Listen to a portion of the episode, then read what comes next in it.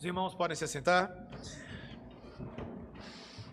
Irmãos, talvez vocês estejam pensando, ué, pastor, a gente cantou música de Santa Ceia, o hino 340, Santa Comunhão, por que, que a gente está cantando sobre Santa Ceia? Eu não estou vendo a ceia ali hoje, talvez você não esteja vendo ali, mas você vai ver aqui na palavra de Deus.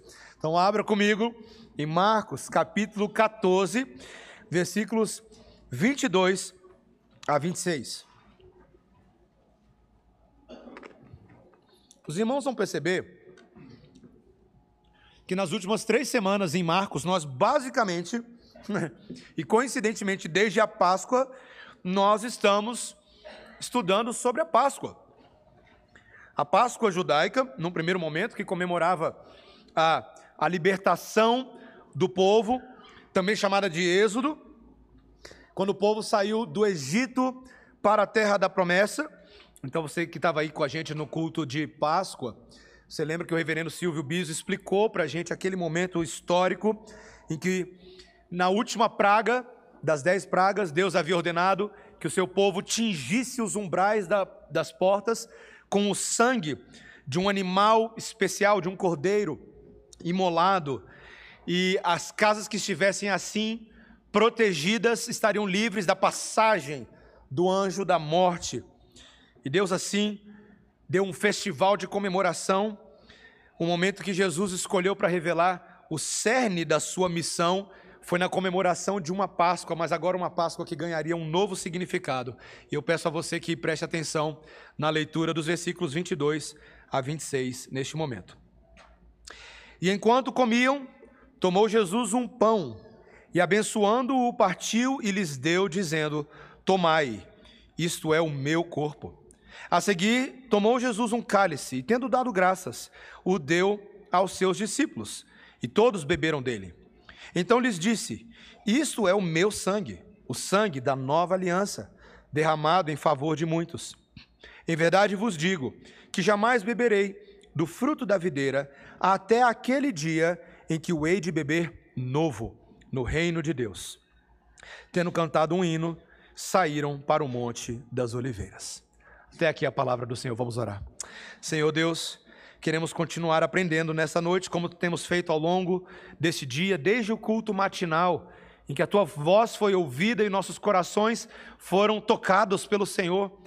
E agora podemos continuar ouvindo a tua voz também, na palavra, na exposição dessa noite. Espírito Santo fala livremente a nós comunica tudo o que o Senhor desejar, traz instrução, traz encorajamento, dá habilidade de interpretar o que o Senhor escreveu para nós e de aplicar essas coisas em nossas vidas. Em nome de Jesus. Amém. Peço paciência dos irmãos, eu ainda estou com aquela tocinha. Para você aumentar a oração por mim, para essa tosse me largar. Meus irmãos, ontem eu fiz um casamento e na introdução do casamento eu falei sobre a mesma coisa que eu vou falar agora. O que é uma liturgia? Liturgia. Liturgia é uma, uma, uma palavra que tem duas, duas composições ali, né? A primeira palavra, leit, que é o laos, tem a ver com povo.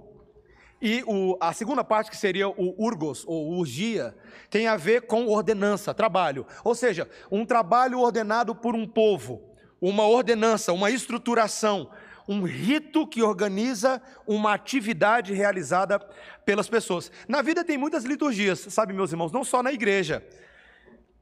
Vários momentos da nossa vida nós temos ritos que marcam tradições importantes da vida, ou as passagens, as transições, não é? Por exemplo, tem liturgia de uh, formatura da faculdade ou da escola, não é? O pessoal joga o chapéu para cima, ei, né? E tem juramento, e tem uma série de coisas. Tem a liturgia de casamento, cerimônia de casamento, tem entrada do pajem, entrada da daminha, entrada da noiva, todo mundo só quer saber da noiva, não quer saber do noivo, tem liturgia. Ah, tem várias liturgias que marcam as passagens da vida, as transições, a passagem para a vida adulta, a, a, passagem para ter filhos. Aí você tem a liturgia de ter filhos, que envolve frada suja, mamadeira.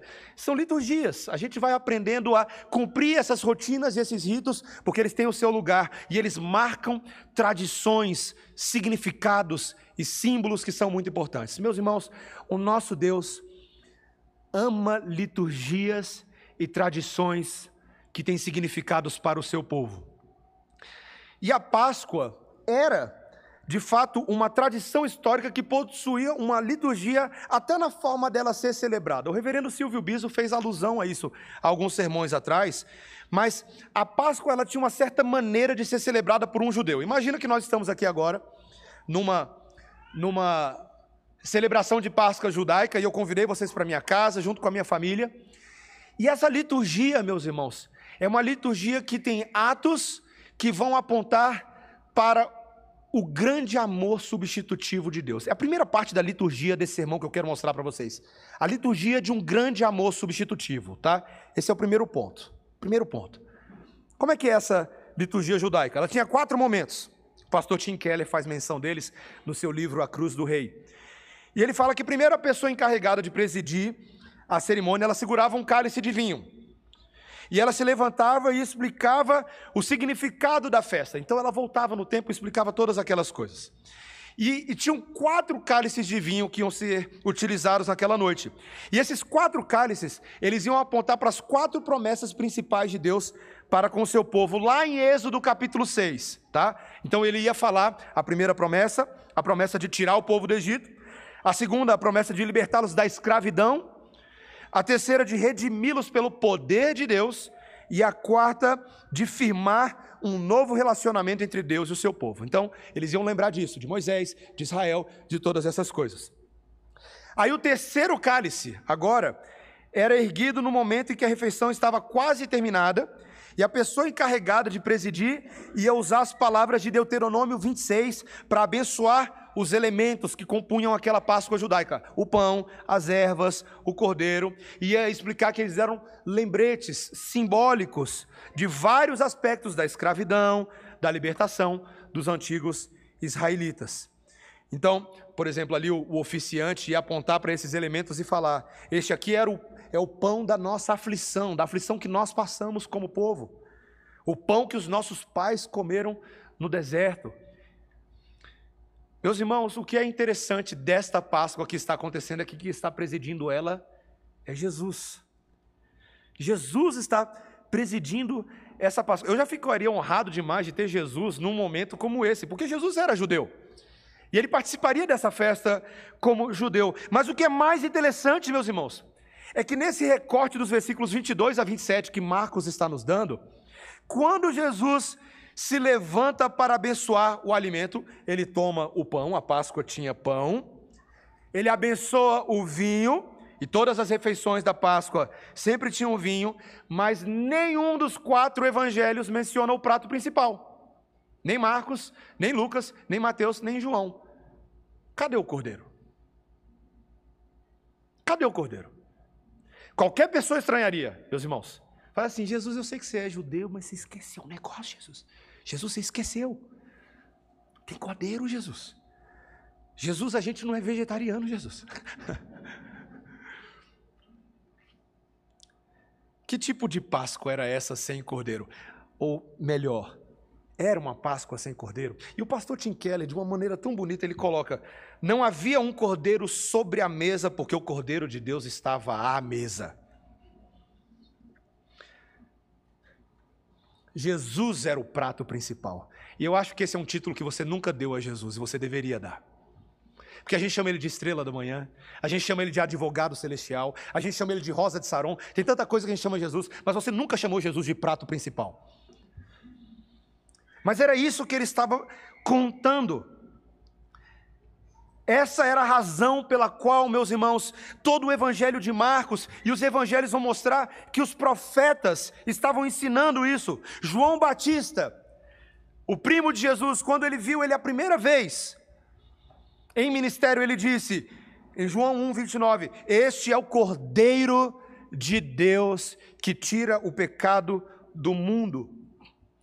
Não eram só os novos profetas, mas os antigos profetas, como Isaías, o famoso texto de Isaías 53, que nós lemos aqui, nos versículos 6, 7 e 12. O Senhor Deus fez cair a maldade de todos nós sobre ele. Esse cordeiro antecipado em 740 anos. Como um cordeiro, ah, ele foi oprimido e afligido, mas não abriu a boca. Como um cordeiro que é levado ao matadouro, ele derramou a sua vida até a morte e foi contado com os transgressores. Meus irmãos, são, são coisas que já estavam presentes na Torá, na lei de Deus. Mas era tão difícil, meus irmãos, associar essas ideias que pareciam tão simbólicas com um cordeiro humano, com um cordeiro que é um homem, um cordeiro não de quatro patas, mas de duas pernas. Era tão difícil para eles entenderem isso. E você consegue, meu irmão, minha irmã, já que a gente está fazendo essa, essa imersão na cena, você consegue imaginar o espanto daqueles discípulos quando não apenas constataram que não tinha cordeiro sobre a mesa, mas quando Jesus pega o pão e fala: Esse é o meu corpo. E ele pega e fala: Este é o meu sangue, apontando para o vinho. Meus irmãos, qualquer leitor desavisado, qualquer desavisado na casa poderia pensar: Isso aqui é sugestão a canibalismo? E, e a gente tem a tendência a rir, mas a gente se esquece que, na verdade, no início da história da igreja, no primeiro século, no segundo século e no terceiro século, entre as muitas acusações às quais os cristãos foram acusados pelo Império Romano, foram acusados de serem canibais. Por causa disso. Por causa de um texto em que Jesus fala: Esse é o meu corpo, esse é o meu sangue. Entre outras acusações que surgiram naquele período. Eles, os romanos nos acusaram de sermos incestuosos, porque os crentes casam-se com seus irmãos. então teve, teve muita acusação. Fomos acusados de ateus, por exemplo. Como é que um cristão é acusado de ateu? Porque ele não crê nos deuses do Império Romano. Ele crê no seu Deus. E quem não crê nos deuses verdadeiros do Império Romano, na visão deles, é um ateu. Então a gente já foi chamado até de ateu.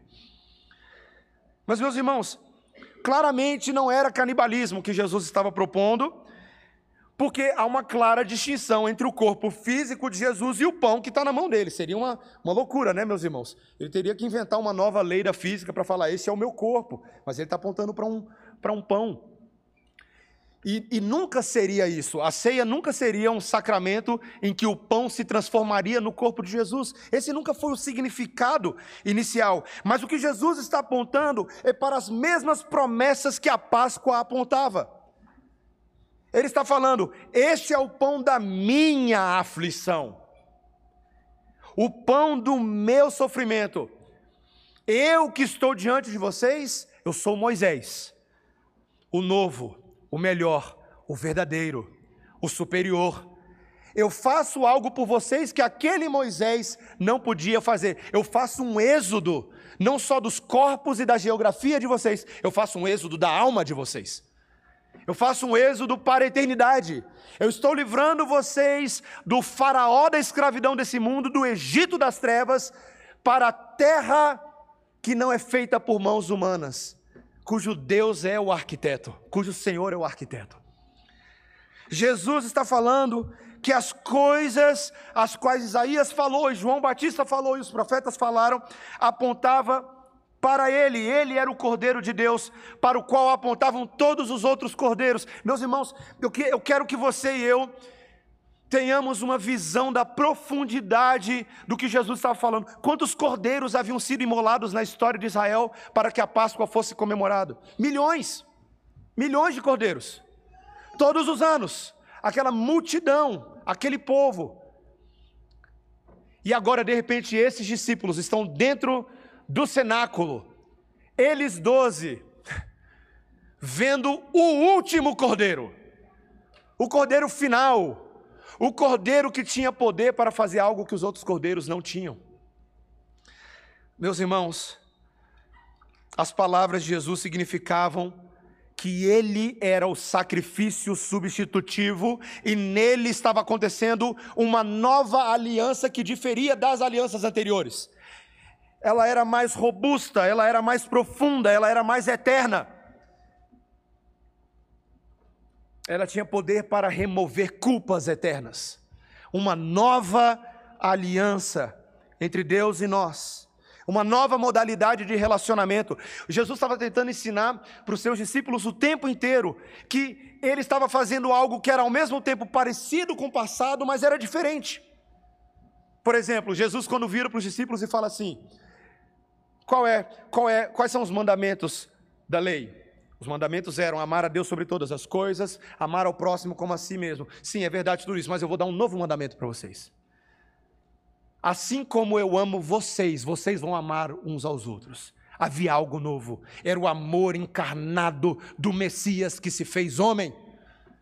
E esse padrão desse amor deveria modelar os outros amores, para soar bem C.S. Lewis aqui.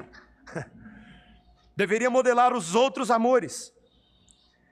Jesus estava fazendo algo novo, e a base dessa aliança era o sangue dele mesmo, era o sangue de Jesus.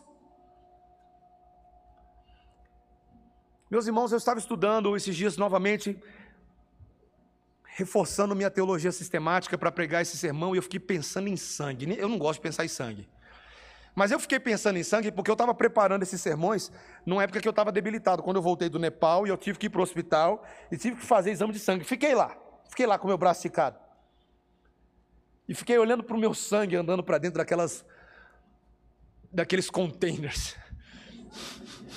Falando, vai meu sangue precioso.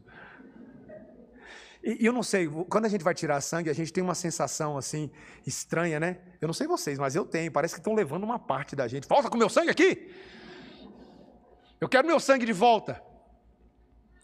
Porque o nosso sangue nos é precioso, porque o nosso sangue simboliza e aquelas linguagens de que a vida reside no sangue, e muito da nossa vida está nesse sangue que corre dentro da gente.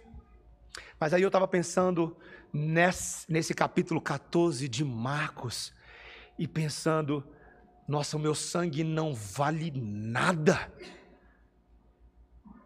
se não fosse pelo sangue dele.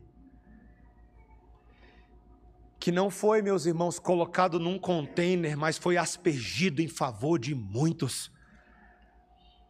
Foi derramado em favor de muitos. O texto que nós lemos hoje de Êxodo é um texto tão sanguinolento, porque quando Moisés foi fazer uma aliança com o povo, então ele pega o livro da aliança e a bacia da aliança e o sangue da aliança, e as palavras são lidas e o povo atesta dizendo amém, amém, amém. E então o sacerdote faz uma coisa que eu e você jamais faríamos uns com os outros. Ele pega aquele sangue e ele começa a aspergir nas pessoas. Meus irmãos, que cena cruel. É uma, é uma cena de morte, porque você sente, imagina, você tem, você tem que pensar na cena, tem o cheiro de sangue subindo, tem as, as pessoas que chegaram lá todas bonitas e agora estão manchadas com aquele sangue sobre elas. Mas é isso que Jesus está falando, ele está falando, essa aliança é uma aliança que envolve derramamento de sangue de alguém que tenha poder para nos cobrir com esse sangue, não simbolicamente, não teatralmente, mas poderosamente. Um sangue que cobre multidão de pecados em multidão de pessoas. Então você imagina, meus irmãos, você ser um discípulo sentado na sala e vendo aquele cordeiro, mostrando nesses atos que teriam valor perpétuo para nós, que ele veio para cumprir cabalmente tudo aquilo para o qual a lei apontava. Meus irmãos, que maravilhoso êxodo é esse Jesus. Eu me sinto tão, tão pequeno, tão insosso, tão indigno diante do que Jesus decidiu fazer por mim. E Ele não fez isso só por mim, Ele fez pela minha esposa, fez pelos meus filhos, fez por vocês, pelos, pelos cônjuges de vocês, pelos filhos de vocês. Não há amor maior nesse mundo do que um amor verdadeiramente substitutivo. Meus irmãos, será que a gente manja de amor substitutivo? Porque todo verdadeiro amor, e aqui também, pegando uma ideia que o pastor Tim Keller trabalha, e ele, ele fica provocando a gente, nesse livro dele, ele fica mostrando em vários momentos que todo amor, no fim das contas, só tem como ser um amor substitutivo, não tem como ser de outra forma. Todo amor que se preze, que tem algum valor, tem natureza substitutiva. E aí ele menciona uma história que eu achei interessante de um, uh, de um incêndio que aconteceu no Parque Nacional de Yellowstone, nos Estados Unidos. E os bombeiros aguardaram o incêndio terminar nas regiões mais altas da montanha, tem uma área montanhosa, e quando terminou, eles foram subindo, foram andando para verificar o estrago, as plantas que haviam se perdido, uma série de outras coisas. E um desses bombeiros andando, ele viu um, um passarinho carbonizado, preso assim, com as asas bem abertas, preso na base de uma árvore. E ele ficou muito triste, aquela cena muito lúgubre daquele passarinho. E aí ele foi então remover o passarinho. E para surpresa dele, quando ele removeu o passarinho, havia debaixo do passarinho três outros passarinhos filhotinhos vivos, debaixo dele, totalmente vivos. E ele ficou olhando aquilo e ele ficou pasmo, porque rapidamente ele entendeu o que, que tinha acontecido. Aquela mãe passarinha, mesmo quando o fogo veio, ela não largou mão da sua posição, ela ficou ali.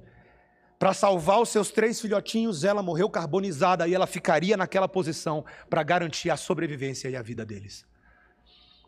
Meus irmãos, a gente vê coisas na natureza que são escandalosas, de tanto amor que Deus pode colocar de forma comum, até mesmo nas relações animais. É absurdo isso para a gente. Mas isso não é nada, não é nada comparado com com o que Jesus disse certa vez quando ele olha para Jerusalém, em Lucas capítulo 13, ele diz: Jerusalém, Jerusalém, que matas os profetas e apedrejas os que te são enviados. Quantas vezes eu quis ajuntar teus filhos como a galinha ajunta seus filhotes debaixo da asa. Jesus disse que era isso que ele queria fazer, muitos não queriam aceitar, mas ele fez mesmo assim. Foi exatamente isso que Jesus fez. Ele ajuntou-se, ajuntou os filhos eleitos de Deus sob as suas asas e ele foi carbonizado em nosso lugar. Jesus foi dilacerado em nosso lugar. Porque ele tanto nos amou. E meus irmãos, é isso que nos ensina o que é um amor substitutivo. É amar como Jesus ama. Pais, pais, eu sei que vocês acham que vocês já têm muito amor pelos filhos de vocês, porque é algo inerente de ser pai ou de ser mãe. Deixa eu falar uma coisa para vocês: não é suficiente. Não é suficiente. Deus não, não está satisfeito em apenas você fornecer o seu amor natural de pai. Deus quer que você ofereça o amor de Cristo em favor dos seus filhos.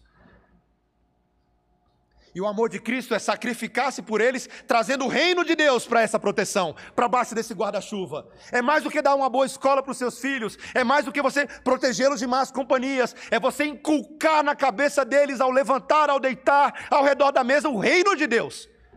É assim que você protege seus filhotinhos, seus passarinhos, das setas do maligno. Meus irmãos, crentes da Igreja Presbiteriana Redenção, amar sacrificialmente tem que ser mais do que domingo.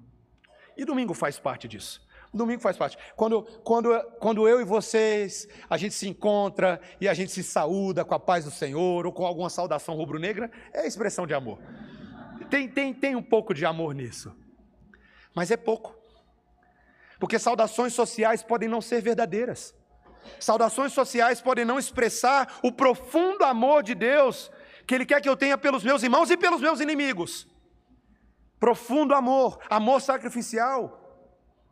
E meus irmãos, eu vou, eu vou, eu vou apenas compartilhar uma história aqui. Ela não é para, ela não é para constrangimento, ela não é acusação de ninguém. Então vocês podem ficar bem tranquilos. É apenas um testemunho. Mas agora à tarde eu tive a oportunidade de, de estar na casa da nossa irmã Fran e e visitei ali o seu Orlando, o pai da Fran, Fran do Marcos Vinícius aqui da igreja, e o seu Orlando, ele já está numa situação vegetativa há bastante tempo, meus irmãos. E ali tivemos a oportunidade de conversar com a dona Nair, com a, com a Fernanda, e elas, elas fazem esse papel de cuidar dele nessa condição tão complicada. Com enfermaria em casa, com médicos visitando.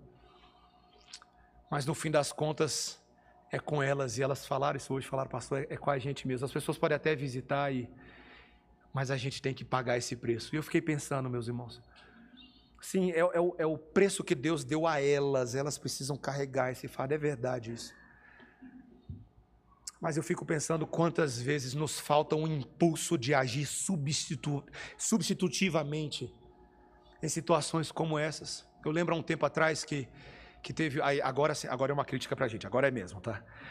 Teve há um tempo atrás uma, uma irmã da nossa igreja, o pai dela ficou enfermo no hospital, e ela estava trabalhando e ela era sozinha com o pai, e ela precisou de uma escala para que as pessoas ajudassem ela a ficar com o pai dela no hospital, e demorou para a gente fazer essa escala, meus irmãos. E eu fiquei com vergonha. Falei, por que, que a gente é tão lento? A gente é tão rápido para proclamar as grandezas de Deus, mas a gente é lento para agir substitutivamente, porque a gente só quer agir assim com quem a gente gosta, com quem a gente quer. Mas Jesus gastou tempo com gente enlutada, com gente viúva, com gente órfã, com gente estrangeira. E com gente que era parecido com a gente, mas com a gente, vai no, a gente não vai com a cara. Meus irmãos, Jesus agiu substitutivamente por um tempo até com Judas. Até com Judas. A gente sabe que Judas não é um eleito, a gente sabe que Judas não foi salvo, mas enquanto Judas caminhou com Jesus, ele experimentou das bênçãos, das palavras, da alegria, da confiança de Jesus. É o verdadeiro amor aos inimigos. Meus irmãos, o texto nos chama a isso. Palavra do Senhor nos fala de uma liturgia de amor substitutivo, e eu peço a Deus, como pastor dessa igreja, e o Senhor é Senhor da minha consciência, que nós sejamos uma igreja que ama de verdade, meus irmãos. Que a gente ame, como Pedro fala em 1 Pedro capítulo 1, com entranhados afetos de misericórdia, amando ardentemente uns aos outros, mas não só com as nossas emoções, mas com uma entrega verdadeira de nós mesmos, como Jesus se entregou por nós. E os irmãos vão perceber que essa liturgia de amor substitutivo é também uma, uma refeição de relacionamentos eternos. Esse é o nosso segundo e último ponto. É uma liturgia de amor substitutivo, mas é também uma refeição de relacionamentos eternos. Meus irmãos, esse texto que nós temos aqui é o texto do sacramento da mesa do Senhor. Esse texto que é replicado nos outros evangelhos também. Mas nós temos aqui a instituição de algo que seria uma marca permanente e perpétua da igreja. Toda verdadeira igreja de Deus, que ama a Deus, que conhece a Deus, que ama a palavra, por todos os séculos, ela celebraria essa nova Páscoa. Não mais igual aquela Páscoa, nós não temos mais uma Páscoa cerimonial, mas nós temos agora uma ceia. E ela tem diferentes nomes. Às vezes ela é chamada de Santa Ceia, de comunhão do Senhor, mesa do Senhor, Eucaristia, varia dependendo das denominações. Mas no fim das contas, todas elas estão apontando para um aspecto unificado. Um aspecto de ter comunhão com Deus pela fé e ter comunhão uns com os outros nessa mesa aglutinadora. Essa mesa aglutinadora. E a primeira vez que eu ouvi essa expressão aqui traduzida da mesa aglutinadora foi do pastor R6 Pro, alguns anos atrás. Ele fez um comentário que eu nunca tinha visto ninguém falar. Ele falou assim: vamos falar sobre mesa, sobre refeição. Refeição é hora de juntar o povo.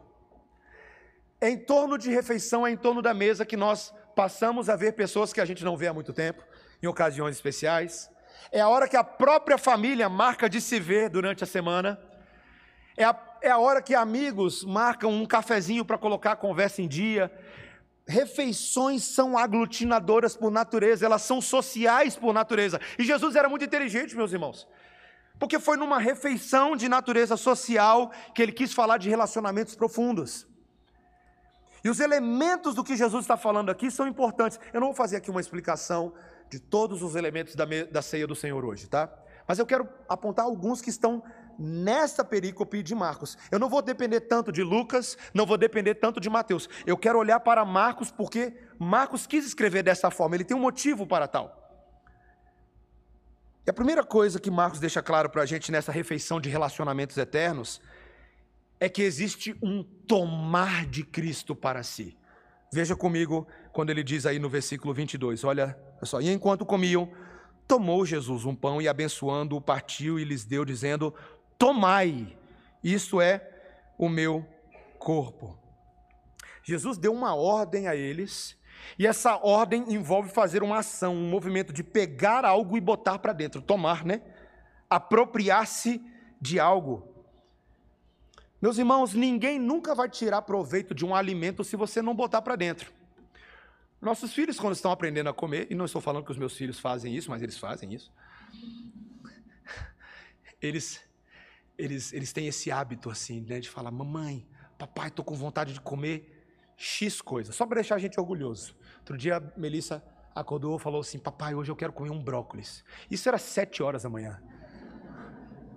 Mas que orgulho, meus irmãos. Falei, eu nunca acordei na minha vida querendo comer um brócolis.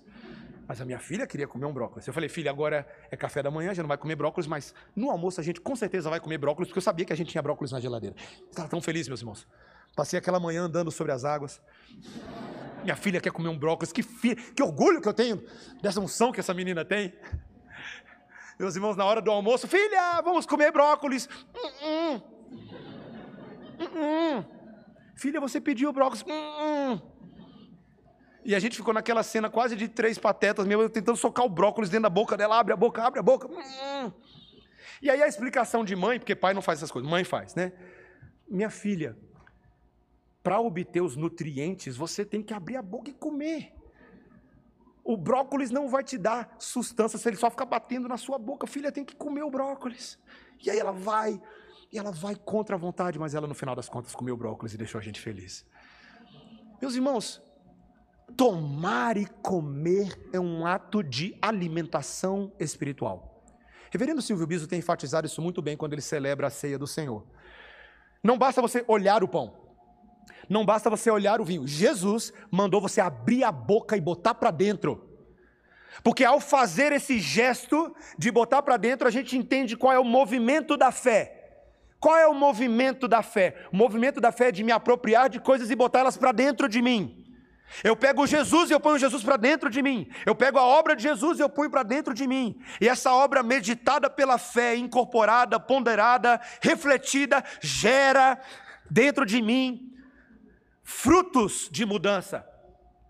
É uma dieta espiritual e é mesmo, meus irmãos. O poder, o que é mais impressionante é que o poder não está no pão e o poder não está no vinho, mas há poder quando a fé se apropria de coisas espirituais. Assim, meus irmãos. A fé que fala, Senhor, eu sou um subnutrido por natureza, então eu tenho que comer de ti. Quantos, quantos versículos na Bíblia, meus irmãos, são ah, imperativos de se comer? Tem vários. Certa vez Deus mandou um profeta e falou: coma este rolo, coma este livro. E esse imperativo é um imperativo de fé, porque nós estamos dizendo para a nossa alma: Cristo é o maná que desceu do céu e eu tenho que comer maná mesmo quando eu não estou muito afim de comer brócolis. Ou quando eu não estou afim de comer maná. Meus irmãos, eu acho isso tão interessante. Ah, é, são tantos elementos, então eu vou tentar enxugar aqui para não ficar muito longo o sermão.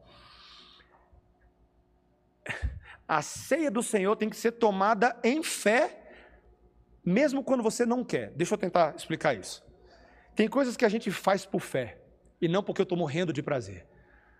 Tem vários dias, meus irmãos, durante a semana, que eu acordo, e às vezes num, num, domingo de manhã, e meu coração não está muito afim de cultuar, meu coração não está muito afim de tomar a ceia, meu coração não está muito afim de batizar. Esse é o meu coração. E aí Jesus vira e fala assim: Eu não condicionei o culto ao Senhor ao seu coração, eu mandei você fazer.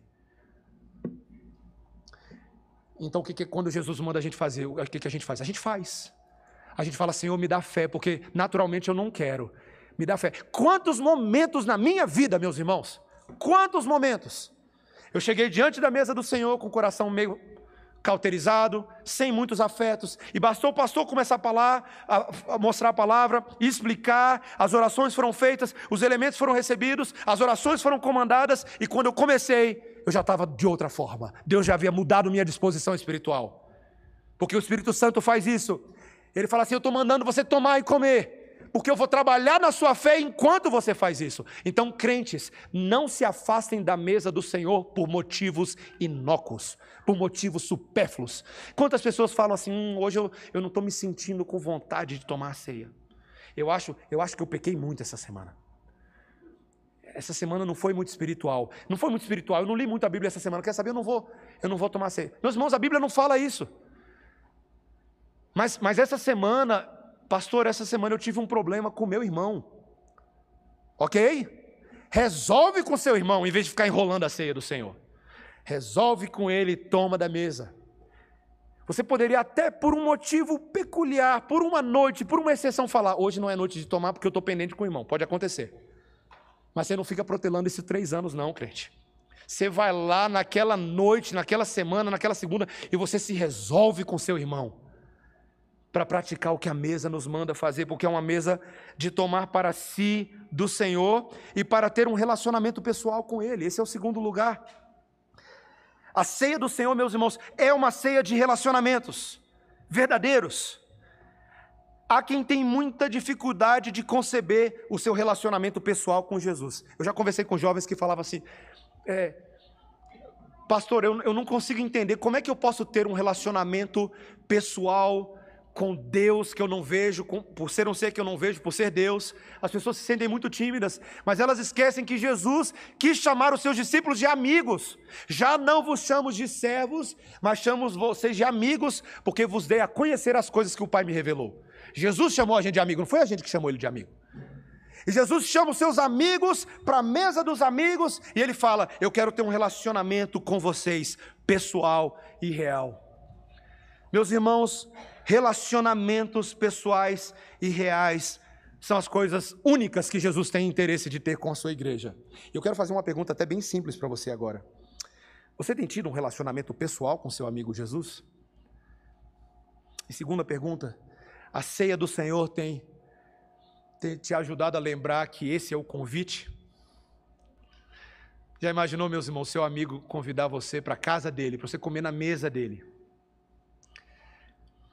E a gente ficar cheio de desfeita.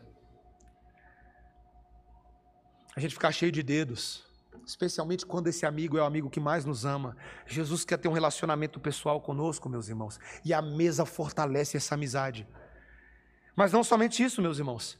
Não é uma refeição somente com este que é nosso amigo vertical, mas é uma refeição que nós temos uns com os outros. Ela é uma refeição em família nós, infelizmente, temos perdido a tradição de que a Páscoa no passado e a ceia no presente são refeições familiares. A Páscoa era celebrada em família. O reverendo Silvio também mencionou isso em alguns sermões atrás. Existia um elemento de família. Os judeus celebravam cada Páscoa cercado dos seus familiares. E porque a Páscoa era uma coisa tão forte, você se forçava a estar com seus familiares mesmo quando você não queria estar com eles. Meus irmãos, nós temos feriados durante o ano que a gente é forçado a estar com os nossos familiares mesmo quando a gente não está com muita vontade, não é? Natal tem que convidar, né? Porque você não vai comer Chester sozinho, né? Thanksgiving, hoje tem Thanksgiving, ação de graça. Meus irmãos, tem várias, várias ocasiões sociais que a gente se força a estar com os nossos familiares, mesmo quando a gente não tem os melhores relacionamentos. Quanto mais deveria ser com a mesa da família do Senhor, em que aquela pessoa que está ao meu lado tomando essa ceia comigo, eu tenho um laço mais forte com ela do que eu tenho com os meus próprios familiares biológicos. Eu tenho um laço mais forte com ela do que a própria compatibilidade de gostos e times de futebol, porque o laço com ela é porque o sangue foi derramado por mim e por ela. Todo mundo foi aspergido nessa cerimônia espiritual. Foi sobre todos os eleitos. E os eleitos são convocados à mesa, e na mesa você vai descobrindo quem é a sua família. Quando eu era pequeno, minha antiga igreja era uma igreja presbiteriana também, e era uma dessas igrejas que, quando passava as bandejas, eh, as pessoas iam passando os elementos. Né? Hoje, com o Covid, muito mudou né? Do, da forma de tocar nos elementos, mas antigamente era assim. Só que eu era criança e eu não podia participar da ceia certo? Eu ainda não tinha feito ainda minha, minha pública profissão de fé. Então a minha função era a função de passador, certo? Chegava a hora da ceia, eu era o, o assistente do basquete, né? Tá, tá, tá, Mas meus irmãos, eu me recordo até hoje como nesses momentos de passar uma bandeja para o lado foram momentos em que eu conheci as pessoas que eram da minha igreja. Porque o pastor, dependendo da forma como ele conduzia, de vez em quando tinha assim um, pergunta para o irmão do lado qual é o nome dele, agradece quando você recebeu o elemento. E meus irmãos, eram nesses momentos que eu vencia as barreiras intergeneracionais e etárias, e eu começava a ter contato com pessoas que não eram meus amigos naturais da minha infância. Eu ia conversar com aquele presbítero mais velho, com aquela senhora da SAF, com aquela mãe solteira, passando bandeja para o lado. E isso me faz lembrar, meus irmãos, que ceia Ceia é um, uma refeição que nós tomamos em família, levando em consideração a pessoa que está ao nosso lado. Quantas vezes eu e vocês nos aproximamos da ceia de maneira tão individualista que a gente se esquece disso? Você já viu? A pessoa vai pegar o elemento, aí ela baixa a cabeça, está aqui. Sou eu e Deus, eu e minha comunhão, estamos aqui. Não vou olhar para um lado nem para o outro. Mas, meus irmãos, Eu vou dar um segundo exemplo, um pouco impromptu aqui. É, uma das igrejas em que eu e Débora congregamos nos Estados Unidos era uma igreja não de cálice único, graças a Deus, mas era uma, era uma igreja de pão único. Então, como é que é a ideia do pão único? Era o mesmo pão que o pastor pegava lá na frente, não era uma igreja muito grande, era bem pequenininha, mas as pessoas iam, iam pegando cada um o seu pedacinho do pão e passava o pão para a pessoa do lado. Como a gente faz no café da manhã, quando alguém fala assim, ô, oh, passa o pão, passa o suco de laranja. Quando você toma o seu café da manhã em família, você interage com outras pessoas e depende de outras pessoas para ter o seu, o seu pão de queijo, sua manteiga, seu café com leite. Meus irmãos, ceia é familiar. Então, Biso, eu vou lançar um desafio aí você aqui, tá, Biso? Estou olhando para você aqui agora, tá? Próxima ceia. Eu e você, não sei se vai ser você ou vai ser eu, tá? Algum elemento bem corporativo para lembrar essa igreja do que, que a gente é. Alguma coisa bem corporativa, alguma ênfase.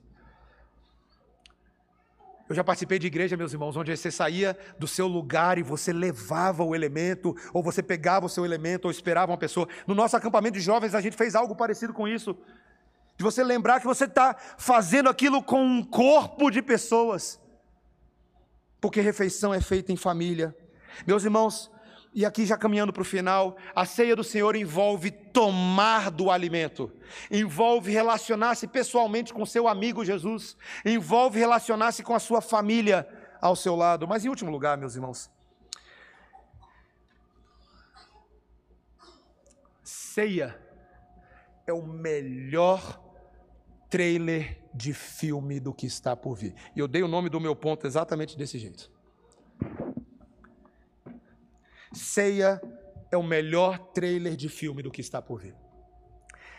E tem uma frase que Jesus disse nesse texto, e eu quero mostrar para você. Volte aí para o texto. Quando Jesus, no versículo 25, ele disse algo que é um detalhe que pode parecer pequeno, mas é gigantesco. E ele diz: em verdade vos digo que jamais beberei do fruto da videira, até aquele dia em que o hei de beber novo no reino de Deus. Meus irmãos, essa frase é uma frase de mistério e poder indizíveis. Porque qual é a primeira coisa que Jesus está dizendo para os discípulos? Eu vou encontrar com vocês de novo. Ué, Jesus, você não vai morrer? Você não vai morrer. É. Mas a gente vai tomar a ceia de novo. Meus irmãos, de duas uma. Ou Jesus está falando que ele era um fantasma e viria para assombrar os seus discípulos e seria alguma coisa muito maluca. Ou ele estava falando que haveria um novo momento em que ele de verdade cearia com seus discípulos de verdade. Ou seja, a morte não o refriaria. Ele passaria dela ele enfrentaria ela, se sucumbiria a ela e superaria ela. Jesus faria isso. Primeiro lugar. Então, meus irmãos, vocês imaginam? Que esperança maravilhosa alguém antecipar algo que pode parecer tão incerto para quem não conhece o futuro, mas tão certo para quem determinou o futuro. Tão certo para quem determinou o futuro. Meus irmãos, se eu virasse para minha esposa Débora e falasse assim: Meu bem, eu estou viajando para o Nepal mas quando eu voltar, a gente vai comer aquele chocolate. Se eu falasse isso para ela, é no máximo uma aspiração de uma coisa que eu desejo que aconteça. Mas meu avião podia ter caído no Nepal, podia. Com Jesus, ele só pode garantir coisas que ele determina. E ele determinou que haveria um novo momento em que nós estaríamos presencialmente, fisicamente com Ele, num reino estabelecido e consumado. Meus irmãos, que tremenda esperança, que antecipação de um futuro glorioso. E ele fala: Eu não comerei ou beberei até que. É uma espécie de juramento que ele está fazendo. É, é como hoje em dia seria o equivalente de eu farei isso nem que seja a última coisa que eu faça. Isso vai acontecer. Eu vou esperar até lá, mas vai acontecer. Então, sejam vocês também pacientes. Então, Jesus estava antecipando o reencontro, mas Jesus estava antecipando a paciência. A paciência de quem espera. Meus irmãos, há quantos anos atrás Jesus pronunciou essas palavras aqui, hein? Quanto tempo atrás? Tem muito tempo, não tem? Não importa. Não importa se leva dois mil anos, mil anos, cinco mil, dez mil, não importa. Vai acontecer. Vai acontecer. E quem vive com uma esperança concreta, vive apressando a vinda de Cristo. Como é que você apressa a vinda de Cristo nessa expressão engraçada de 2 Pedro? Como é que você apressa o dia do Senhor? Pregando, santificando, proclamando o Evangelho, alegrando-se no Senhor, vivendo sua identidade em Cristo dia após dia, porque é a identidade de quem está com as malas prontas e falando: estou aqui, ó, estou na porta de embarque. Então existe uma paciência, existe uma, uma existe uma forma, meus irmãos, aqui eu estou falando sobre ressurreição, mas existe uma paciência e existe também uma, uma expectativa de festa. Você vai fazer um casamento, você vai fazer uma lista de convidados e você tem que determinar se vão ser 100, 200, 300, 500. Você consegue imaginar a festa das bodas do Cordeiro? Quanta gente vai ter lá? Porque lá em Mateus, quando Jesus foi falar do grande banquete, o grande banquete, a ceia final, ele disse em Mateus 8,11: Também vos digo que muitos virão do Oriente e do Ocidente e se sentarão à mesa de Abraão, Isaque e Jacó no reino do céu. Essa é a mesa que ele está falando. Talvez você consiga pensar nos milhares de crentes que existem hoje, mas e os que já viveram? E os que morreram sem ver a conclusão das promessas, mas morreram crendo nas promessas? A gente vai conhecer crente da Mesopotâmia, crente da Babilônia, crente do Egito, crente entre os ninivitas, porque Jesus falou que os assírios vão se levantar no último dia e eles vão julgar. Então vai ter crente até dos ninivitas. Meus irmãos, vai ter gente até pior do que os ninivitas, vai ter Jonas.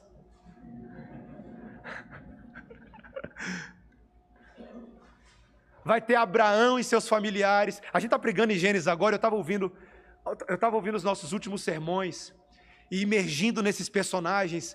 Eu fico imaginando, meus irmãos, quando a gente conhecer Raquel, Lia, Jacó,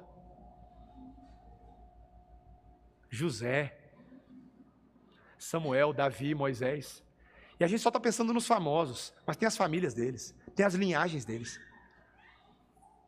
Gente vindo dos quatro cantos da terra e quando o cordeiro, o próprio cordeiro, presidir essa ceia, ah, meus irmãos, que alegria! O banquete final que tem na presença de Jesus a manifestação máxima da glória de Deus. Paulo captura essa cena, meus irmãos, em Romanos capítulo 8, quando ele diz que na verdade toda a criação anseia pela manifestação do Filho de Deus. Toda a criação você consegue imaginar uma ceia final em que toda a criação vai estar cantando? Todas as árvores, os pássaros, restaurados em novos céus e nova terra. E se as próprias árvores e os montes serão capazes, capazes de dançar e bater palmas no futuro reino, porque é o que a Bíblia diz, imagine só o que eu e você seremos capazes de fazer. Nós nos alegraremos então, meus irmãos, Jesus foi tão inteligente que ele nos deu uma pequena antecipação de uma festa para o qual você já foi convidado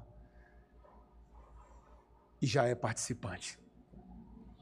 Todas as vezes que você tomar a ceia de agora em diante, depois de quatro sermões de Páscoa, quase, né, Bispo? A gente devia se aproximar dessa mesa com outra postura, com expectativas santas Todas as vezes que a liturgia da ceia acontecer, você deve se ver como um israelita, como um filho de Abraão, resgatado do Oriente, do Ocidente, trazido para dentro da família. E se você parasse alguns israelitas naqueles primeiros dias e perguntasse a eles: Quem são vocês e o que está acontecendo aqui? É uma pergunta que o pastor Tim Keller sugere. Eles diriam: Nós éramos escravos, nós estávamos sujeitos a uma sentença de morte, mas nós buscamos proteção no sangue do Cordeiro e fomos libertados da escravidão.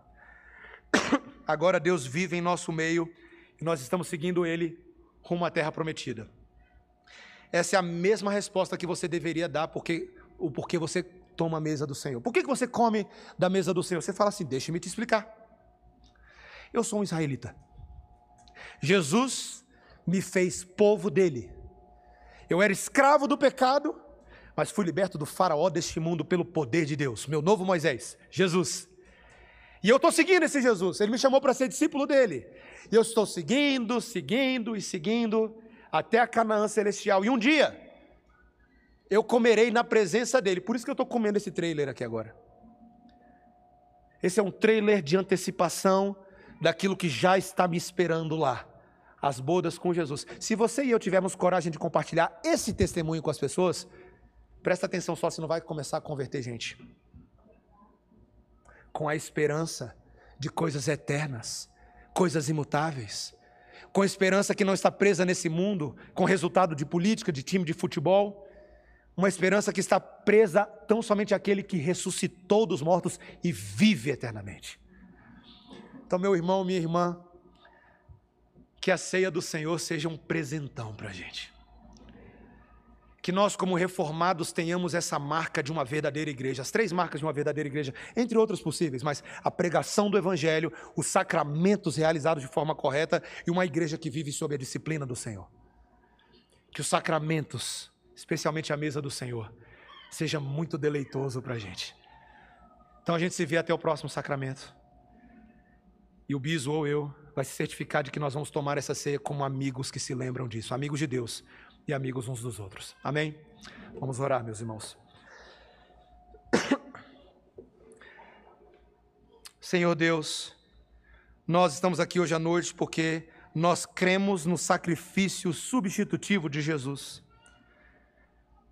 Como uma galinha que colocou seus passarinhos, seus pintinhos debaixo das asas, nós assim fomos amados por Deus. E por causa desse grande amor substitutivo de Deus, nós podemos ter os nossos corações consolados neste momento. Nossos anseios mais profundos, nossos temores mais aterrorizantes, nossas expectativas mais. As nossas expectativas mais impensadas, Senhor, serão satisfeitas no dia em que nós nos sentarmos à mesa com Jesus, pessoalmente. E até lá, nós nos sentamos à mesa com Ele pela fé. Pela fé. Que banquete, Senhor, maravilhoso. Senhor, que o banquete que nos aguarda faça todos os outros banquetes empalidecerem nesse mundo. Que nós não tenhamos atração pelas ofertas e as comidas da Babilônia. Que as tentações desse mundo não tenham poder sobre o nosso coração, então afasta de nós a tentação, Senhor. Livra-nos do mal, Senhor, porque Teu é o reino, Teu é o poder e Tua é a glória para sempre. Amém.